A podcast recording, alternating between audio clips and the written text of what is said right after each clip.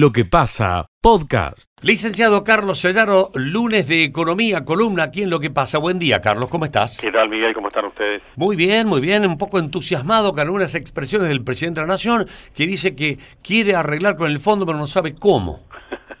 bueno, no, creo que sí saben cómo, porque en realidad esta última semana yo creo que las reuniones que tuvieron en Europa, por supuesto no fueron solamente con, con los actores del Club de París, sino que el presidente y su ministro también se reunieron con la gerenta general del Fondo Monetario Internacional que estaba en Roma para un evento.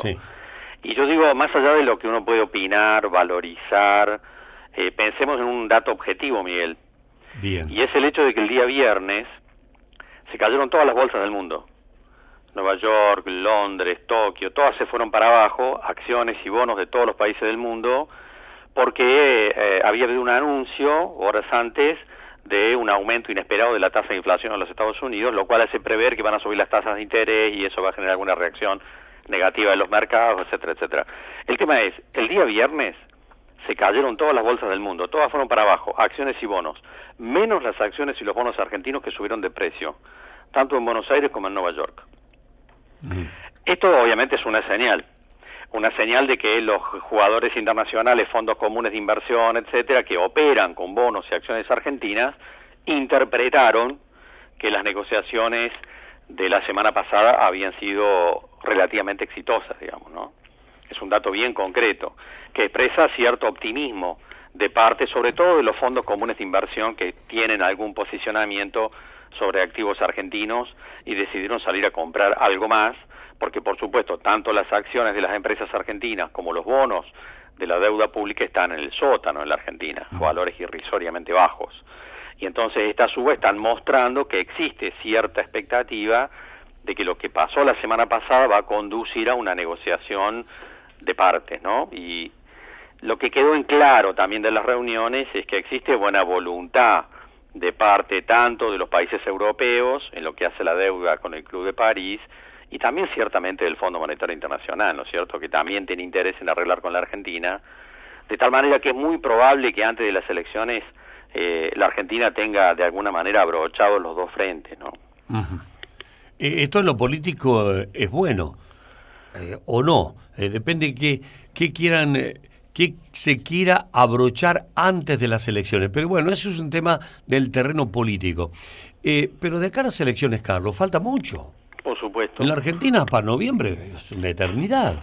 Bueno, hay un elemento cuando yo pensaba en este tema, Miguel, y pensaba en la audiencia, y mucha gente dirá, este tema me importa, es relevante, que la Argentina arregle con el Fondo Monetario, con el Club de París, ¿en qué me afecta a mí si soy comerciante en La Playosa, si soy jubilado en Villa María, o si soy empleado este, de comercio en Pozo del Molle, ¿no es cierto? ¿En qué me afecta? Porque finalmente si la Argentina vuelve a entrar en default y bueno, ¿qué le hace una mancha más al tigre?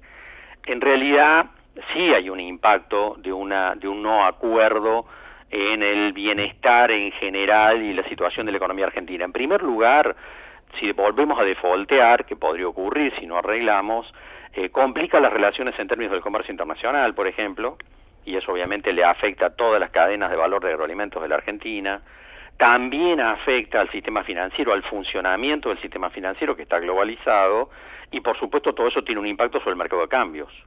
De tal manera que termina teniendo un, un efecto sobre las tasas de interés y sobre todo va a terminar también teniendo otra presión adicional sobre el tipo de cambio, más devaluación, dólar blue para arriba, todo eso afecta a la inflación y por lo tanto afecta al bolsillo de todos los argentinos, ¿no es cierto?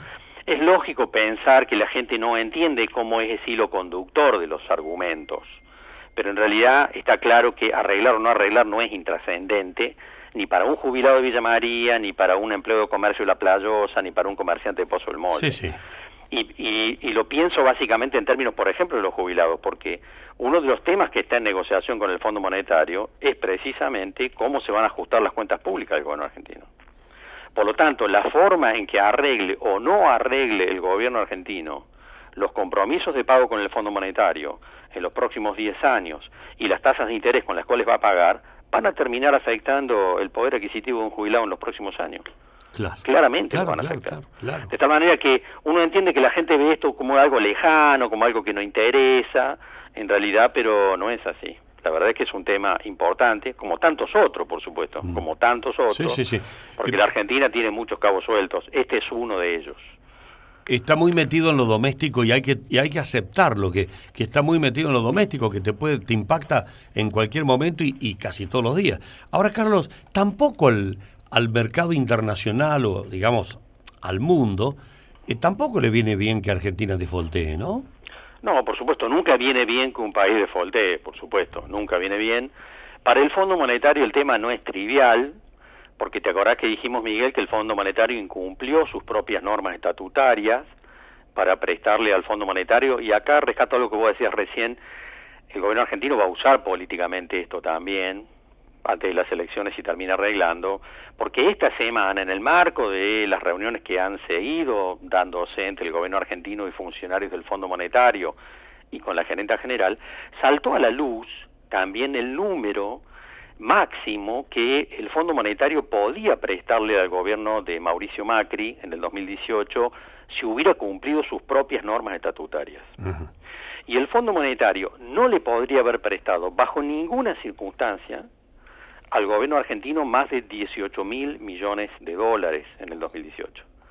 No le podía haber prestado más de 18 mil millones, le prestó 56 mil millones.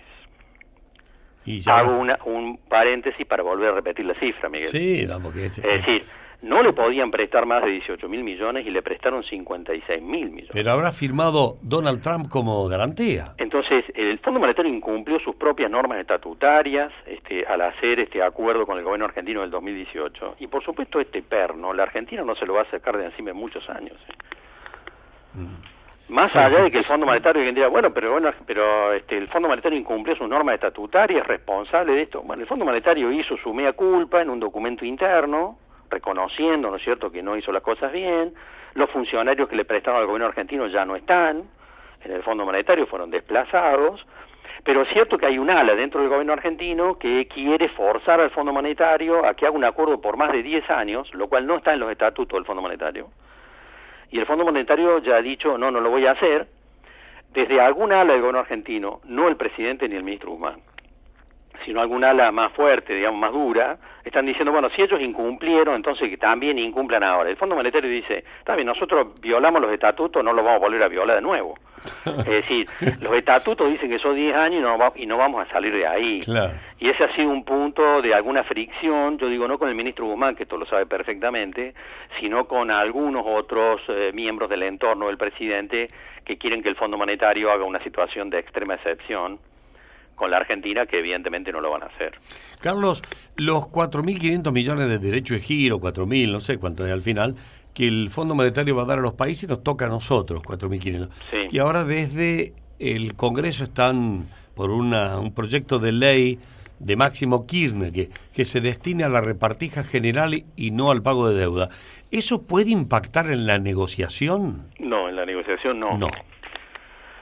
Eh, puede impactar sobre las cuentas del gobierno argentino en términos de que una cosa es que eso forme parte de las reservas y sirva para acomodar las cuentas de- del mercado de cambios y otra cosa es que se los utilice de esta otra forma. De todas maneras, un dato no menor, Miguel, que ya habíamos charlado contigo en algún momento, es que no trascendió en la mayor parte de los medios, pero el Fondo Monetario le va a repartir esos derechos especiales de giro a todos los socios. Y a algunos de los países europeos no los necesitan. Una de las cosas que se charlaron la semana pasada ha sido que algunos de esos países, los más amigos del gobierno argentino, Claro, pase para acá. decidan prestarle esos derechos especiales de giro al gobierno argentino. Y en ese caso el gobierno argentino podría hacer las dos cosas. Es decir, usar parte de los derechos especiales de giro para política social y otra parte para fortalecer las reservas. Eso Bien. está en proceso de negociación también. Escucha lo mejor de lo que pasa. Las noticias de la agroindustria, de la mano de todoagro.com. José, buen día. ¿Qué tal, Miguel? ¿Cómo te va? Muy buen día para vos, para toda la audiencia de AM930. En esta mañana del 17 de mayo, nosotros con gran expectativa por lo que va a ser las jornadas lecheras, segundo capítulo este próximo miércoles, con mucha presencia internacional.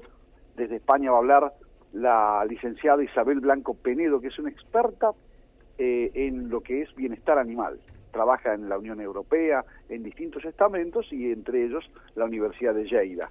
Así que vamos a estar seguramente muy atentos a qué dirá esta experta desde las 10 de la mañana del próximo miércoles, Miguel. En lo que hace a la agricultura, sobresaliente la información de cuánto significa la inversión para la siembra de trigo en Córdoba, que van a hacer los productores, ¿cómo lo hacen año tras año? 345 millones de dólares.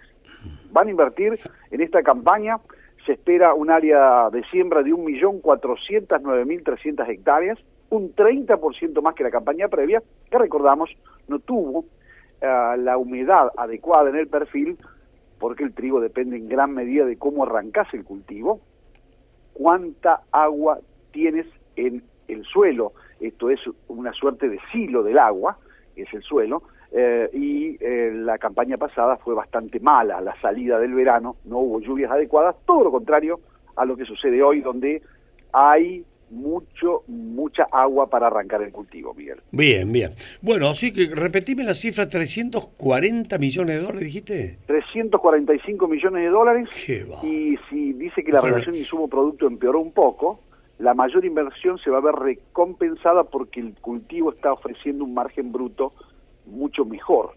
Claro. Por hectárea del orden de los 187 dólares por hectárea. No hay que hacerse un poco eh, mucha idea con esto porque el margen bruto es un, es un indicador, digamos, más, porque después hay que no, un montón de cosas, digamos, costos. Que me gusta subrayar que eh, se mueve esa, esa masa de dinero, se mueve por el trigo, pero ahí entran muchísimas actividades, José. ¿eh? Esto es un poco lo que, me quiero rescatar.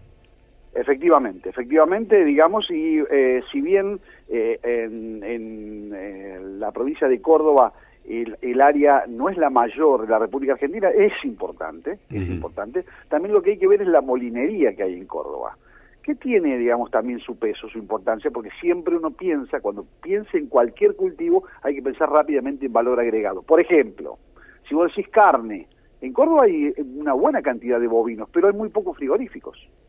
Y muy concentrados, además. En molinería vamos a indagar un poco. Hizo un trabajo muy bueno Domingo Capeloni hace unos 10 años atrás. Se recorrió, hizo más de 100.000 kilómetros eh, dateando cuántos molinos había porque podés segregar el trigo y la calidad diferenciadas para molinería, para exportación, etcétera. Es la base de una diría yo, cadena de valor muy importante para generar trabajo, ¿viste? Los molinos, etcétera, es, es, es, de importancia. Bueno, José, muchas gracias. Sí, sí, ah, perdón, perdón. En el cierre, dos, dos toquecitos dulces, ¿te parece? Sí, cómo no. Después de repartir tanto queso los sábados a la mañana, un toquecito dulce para ah, nosotros, José. Qué, bien que anduvo eso, qué bien que anduvo qué eso. Que estamos felices, Miguel, de hacer sí, muy bien, muy bien. programa y, ese, y esa tarea de, también en gran medida de impulsar el consumo de queso, de lácteos tan útil, tan eh, necesarios para nuestra vida. Bien. Eh, dos noticias dulces. La primera es una campaña muy fuerte que lanzó el INTA para que haya un mayor consumo de miel. Se llama eh, Más miel todo el año. La idea es una campaña federal que ha lanzado a través del INTA ProAPI, que es un programa específico, dando cuenta de también, y vamos a trabajar en esto, de cómo comprar miel que sea miel y no mucho jarabe de maíz. Ya vamos a, vamos a ayudar en este sentido. Y lo segundo, hablando de dulce, es que se fortalecen las posibilidades de algunas empresas para vender chocolate argentino al mundo. Bien. Sabes que hay eh, el INTI, está asesorando en este caso una empresa en Bariloche para el análisis de materias primas y aspectos de producción procesado, en este caso se llama la empresa Mamushka, que está vendiendo y empezando a comercializar chocolates a toda Latinoamérica está avanzando la tramitación para hacerlo en Estados Unidos como, en Europa. Mamushka es del sur. aquel que agregue valor una tener una uh, mirada posada en el exterior también. Mamushka es del sur, me parece, de ahí de Bariloche. Efectivamente, la base está en Bariloche, claro. en 1989, tiene una línea espectacular, digamos, eh, que se traduce, dice, eh, se fabrica bajo la denominación Vintubar, que este es del grano a la barra, y bueno, tiene prácticas de elaboración orgánica, selecciona el cacao en origen de zonas amazónicas de Ecuador y Venezuela, productos libres de gluten, no utiliza leticina de soja y ha recibido diversos premios. Así que es una buena noticia y también un espejo para mirarse. Algunas empresas que están arrancando. Escucha lo mejor de lo que pasa. Sabemos que ustedes trabajan y, y, eh, tienen una misión muy particular de algo que nos ocupa a todos, que es producir vacunas en la Argentina, cómo acceder a las mismas y la famosa cuestión de las patentes. ¿Eh? A ver, eh, resúmalo por favor, Ariel. Bueno, eh, nosotros que podemos explicar qué, qué impacto pueden tener las patentes en el término de las vacunas, que generalmente está relacionado a la industria farmacéutica. Siempre cuando hablamos de este tema, primero tenemos que explicar qué es lo que es una patente. Uh -huh. Una patente es un derecho de exclusión que otorga el Estado a un particular, que puede ser una persona física o jurídica, para que otro que ha realizado un invento que es novedoso, que tiene actividad inventiva y que tiene aplicación industrial, y para que otros no lo puedan reproducir sin su autorización. Eso en líneas generales es una patente. Bien. Dura un periodo de tiempo de 20 años y tiene aplicación territorial, es decir, no existe una patente universal, digamos, cada país otorga eh, un derecho de patente al particular que así lo solicita y por supuesto, esto no significa que no se pueda patentar el mismo invento en distintos países, pero hay que ir país por país eh, haciendo el registro. Bien. Eso por un lado. Eh, Indudablemente que la industria farmacéutica es una de las que más se beneficia del tema del derecho de propiedad intelectual, en este caso el derecho de patente.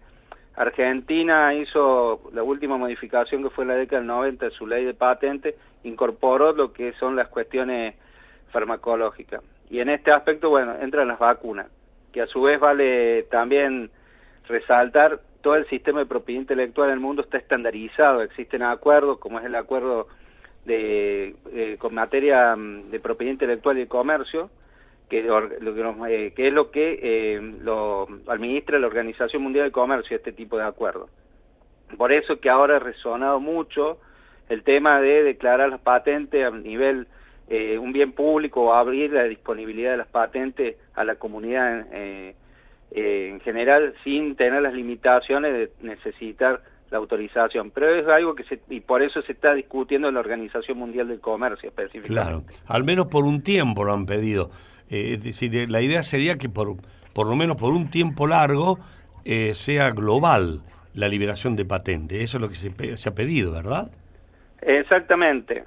Eh, lo que se pide es precisamente que las patentes sean abiertas, es decir, que no se necesiten este tipo de autorización, o si las hay, se, esto dentro del ámbito de lo que es el derecho de patente a nivel internacional se conocen como flexibilidades, Uh -huh. que los países pueden aplicarlas, de hecho la ley argentina y este acuerdo que yo cité lo permiten, los países le dan un marco, esto cuando se discutió se, se, y el tema de la salud pública está ahí presente.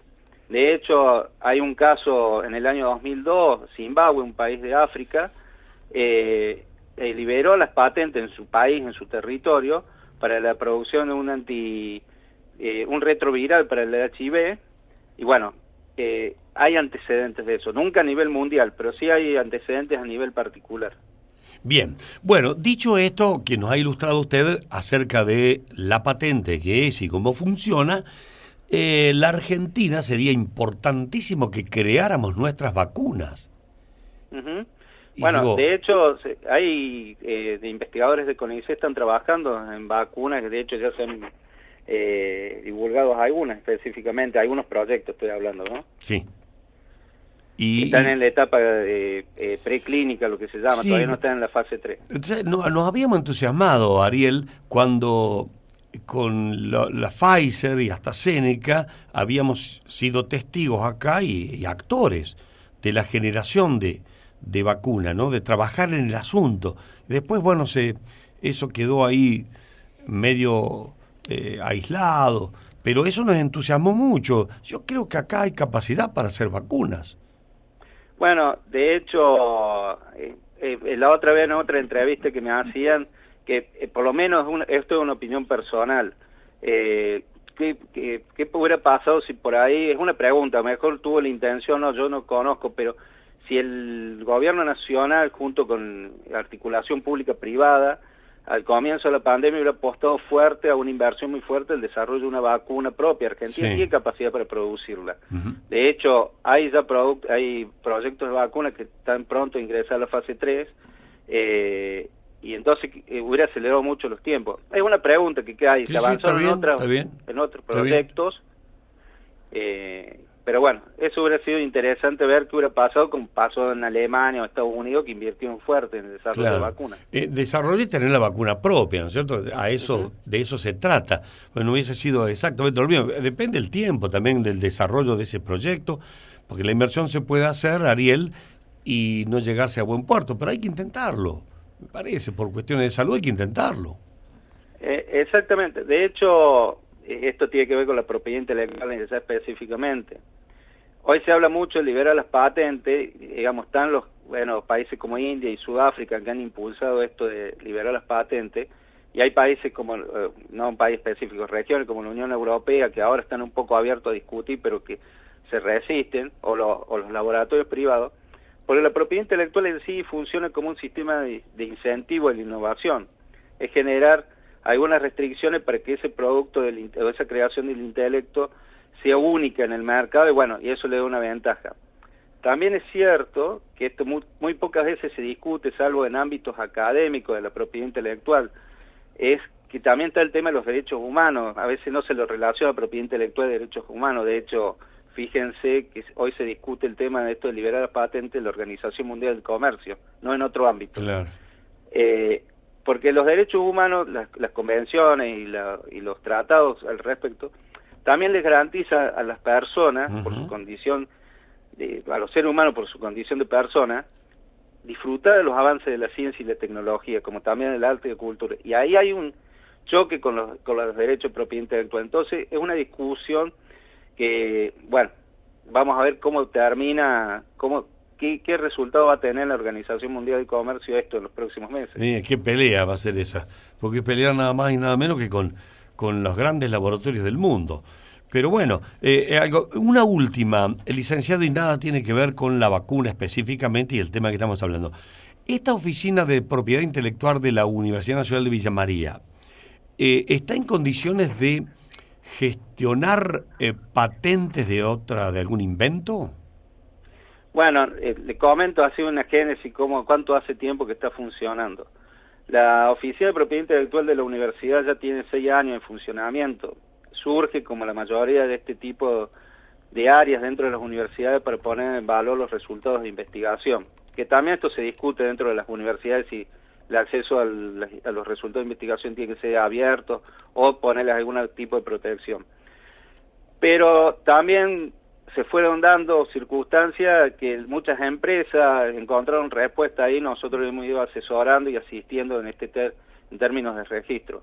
La oficina cuenta con capacidad, de hecho nosotros formamos parte de una red eh, nacional que en realidad tiene sus orígenes en la OMPI, la Organización Mundial de la Propiedad Intelectual, la red CATI, que es un el Centro de Apoyo de la Tecnología e Innovación, que acá en Argentina coordina el INPI, el Instituto Nacional de Propiedad Industrial, donde se hacen los registros de patentes, las marcas y los modelos de diseño industriales. Nosotros ya hace cuatro o cinco años somos participamos activamente en esa red, bueno, que sirve para esto, para facilitar. Y también tenemos desde el año 2019, fin del 2019, eh, un convenio firmado con el Ministerio de Justicia y Derechos Humanos de la Nación, específicamente con la Dirección Nacional de Derecho de Autor, eh, para hacer receptoría es un proceso por el COVID, por la pandemia del COVID, mejor dicho, se vio postergado parcialmente, pero ya si entran a la página del Ministerio figura el Instituto de Extensión, la Universidad como centro de receptoría y brindamos asesoramiento de esto hacia la comunidad en general. Entiendo entonces que si yo, para sintetizarlo, y discúlpeme mi reduccionismo, no, por si yo quiero patentar algo que considero que es nuevo, un invento, que yo lo hice y lo quiero comercializar, puedo ir a la oficina de propiedad intelectual de la Universidad Nacional. Nosotros eh, orientamos sobre si tiene posibilidades o no, indudablemente. Eh, de hecho, a muchas empresas ya, ya les hemos hecho consulta, nos hacen consulta.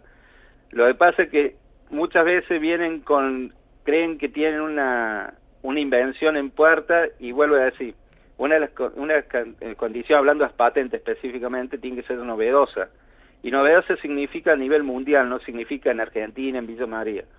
Y a veces cuando se hace una búsqueda de, estado de la técnica, se denomina, se encuentran como, bueno, que lo que en realidad quieren proteger no es tan novedoso. Y eso es un problema después para empezar el trámite, porque el trámite lo pueden empezar, pero hay una instancia en el registro de patentes que se, denomina, eh, eh, análisis de fondo, que se fijan estas, estas tres cuestiones. y ahí es donde generalmente, bueno, las patentes pueden prosperan o se caen efectivamente. Claro, o sea que si yo invento, por ejemplo, quiero inventar o invento un celular, no es no se puede porque no es novedoso. Exactamente. Hoy no sería novedoso. Uno tendría no significa que uno pueda hacer mejoras que sean novedosas, que a su vez implican una actividad inventiva por quien hace esas mejoras.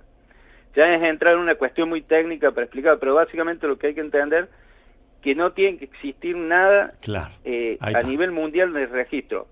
Y ojo, no significa, para la novedad no significa que eh, puede suceder, porque como expliqué, las patentes eh, son de, carácter territorial. Puede suceder, el caso que usted dio el ejemplo, que ese teléfono esté registrado en, en Brasil, por decir, para ir acá cerca, y no esté registrado en Argentina la patente. Mm. pero muchas veces dicen, no, acá en Argentina eso no existe. Pero bueno, cuando uno hace búsqueda, sí, pero está registrado en Brasil. Si bien esto eh, no, es, para... Si bien uno podría copiar eso para Argentina, porque acá no tiene protección, pero no podría registrar, porque no sería novedoso. Está bien. Entiendo. Bueno, lo importante, eh, estimado Ariel, es que nuestra Universidad Nacional tiene una receptoría de estas inquietudes y ustedes pueden tramitar y, y ayudar y bueno, a través del tiempo a lo mejor pueden otorgar la patente. Yo, estoy metiéndome un poco más adentro.